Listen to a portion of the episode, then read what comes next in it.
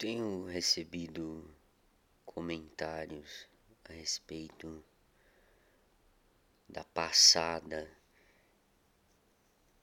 na verdade, uma palavra melhor, do ritmo, da prosódia ou da cadência da minha fala né, nesse podcast.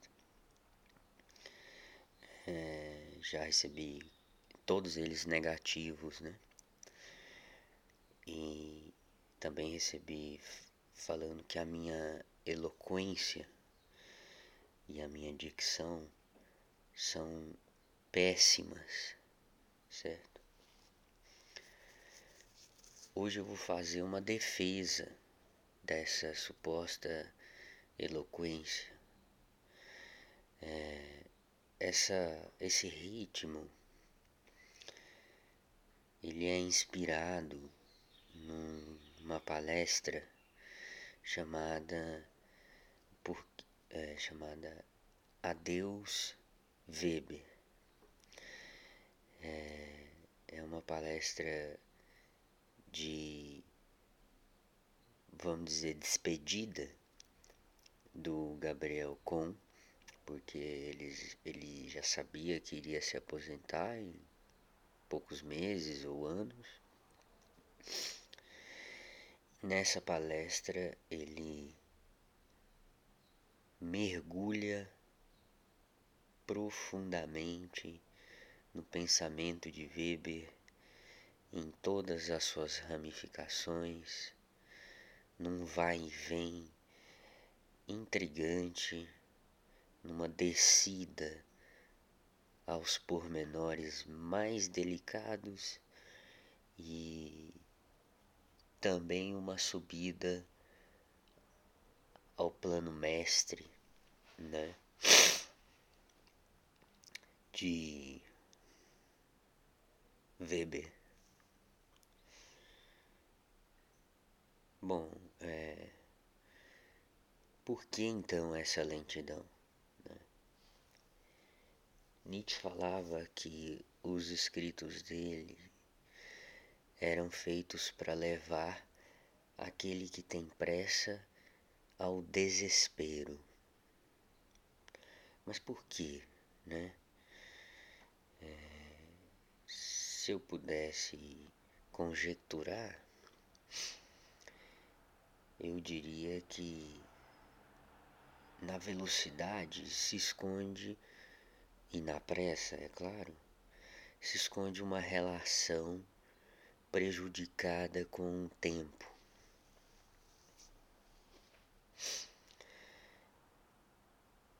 Há inúmeras justificativas para essa relação. Estar sempre ocupado com alguma coisa, porque porque se trabalha. Essa é uma mistificação que poderia também ser desfeita. Dá para se trabalhar muito calmamente e, e, e a ironia é que um, um bom filósofo, até mesmo um professor de filosofia,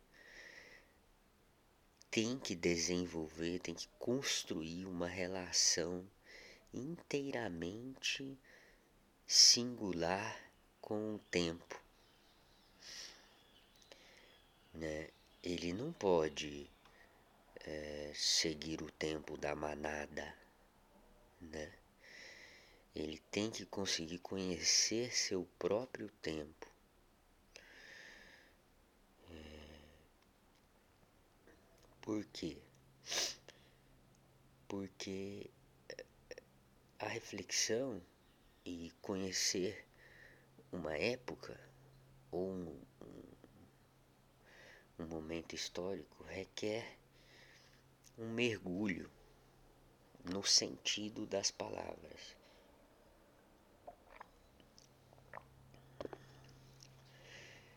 É, essa é outra citação também. Eu coloco na legenda.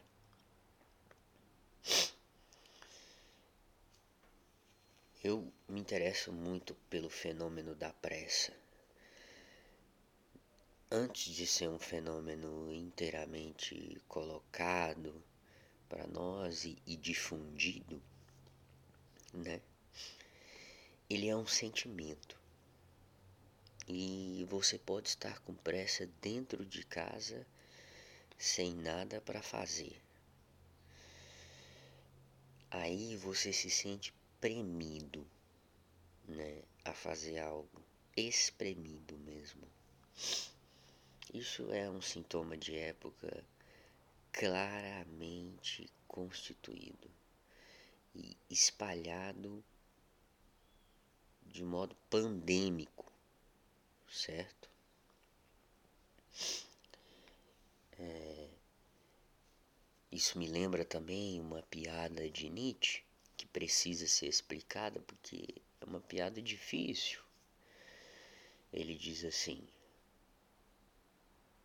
Os homens ativos rolam tal como pedra, conforme a estupidez da mecânica. Vejam, eu não acho que a mecânica seja estúpida.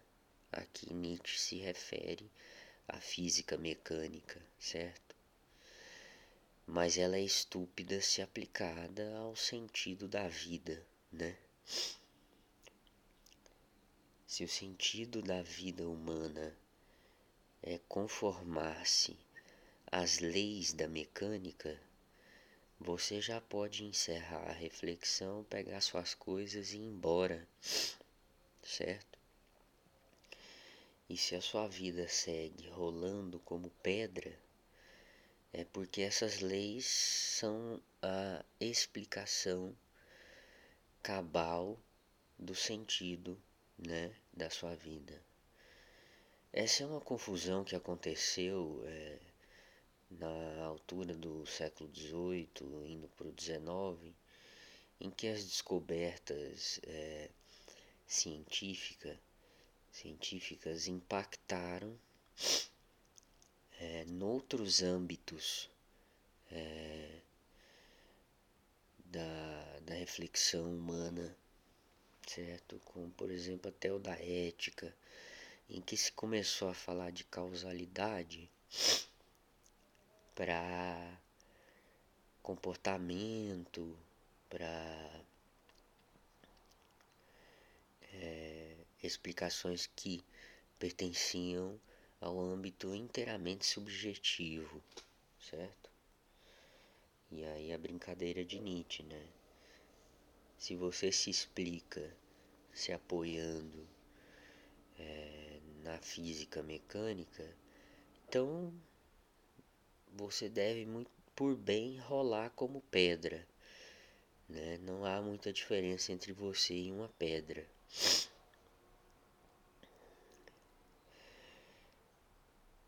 Não sei se eu me justifico né, com essa toada é, da voz, mas de fato eu, eu gostaria de barrar a entrada é, de algumas pessoas no meu pensamento, né? Isso até mesmo quase que literalmente. Quando uma pessoa entra no meu pensamento, ela já está atrapalhando, certo? E a dieta, né, de um pensamento envolve muito o ato de relevar, né? ou pelo menos de deixar para o inconsciente a maior parte do barulho. E olha que há muito barulho numa sociedade globalizada com acesso à internet, né? Vou ler agora aqui para vocês um, um aforismo das Reflexões de uma Vida Lesada, que é um livro de Adorno de comentários pessoais é, ao seu tempo, né? É, eu me divirto muito com esse livro. Ele é uma sopa de pedras, certo? E ele castiga tanto o homem moderno, né? Que é uma das coisas que também Nietzsche nunca deixaria entrar no pensamento dele. O homem moderno, né? É, eu vou ler aqui.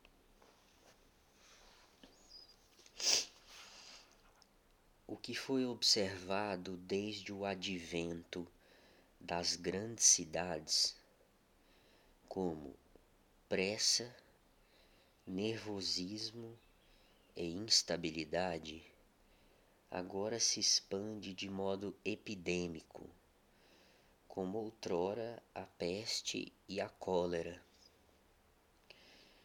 Nisso assomam forças que os apressados transeuntes do século XIX nem imaginavam. Todos têm que se dedicar a algo o tempo todo.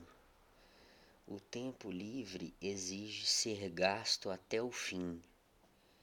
Ele é planejado como empreendimento, preenchido com visitas a todos os eventos possíveis ou pelo menos com deslocamentos em velocidade máxima.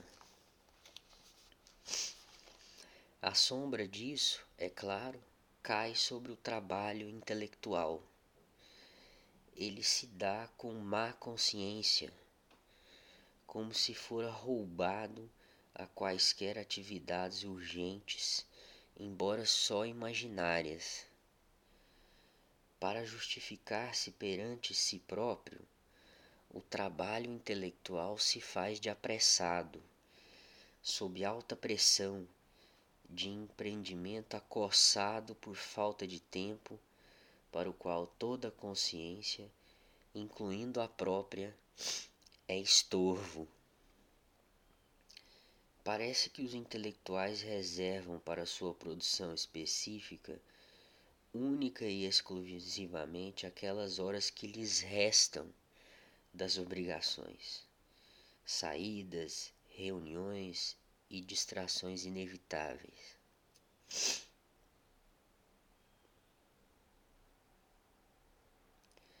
Repugnante, embora de certo modo racional, ainda é o ganho de prestígio daquele que se pode apresentar como figura tão importante que deve estar em todo lugar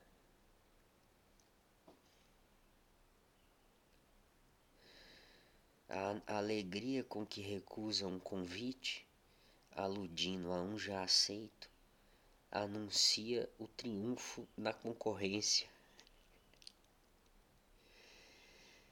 Bom, é, isso aqui continua por páginas, né? Assentada de cacete por todos os lados. Bom, é isso. É, já disse o que eu tinha para dizer, né? E a sensação de que não há chegada, né, para minha fala é, é esta mesmo, né? Nós já nos perdemos porque se trata de um labirinto, né? E, e num labirinto você encontra, vez em quando, alguma saída mas você volta pro, pro escuro novamente.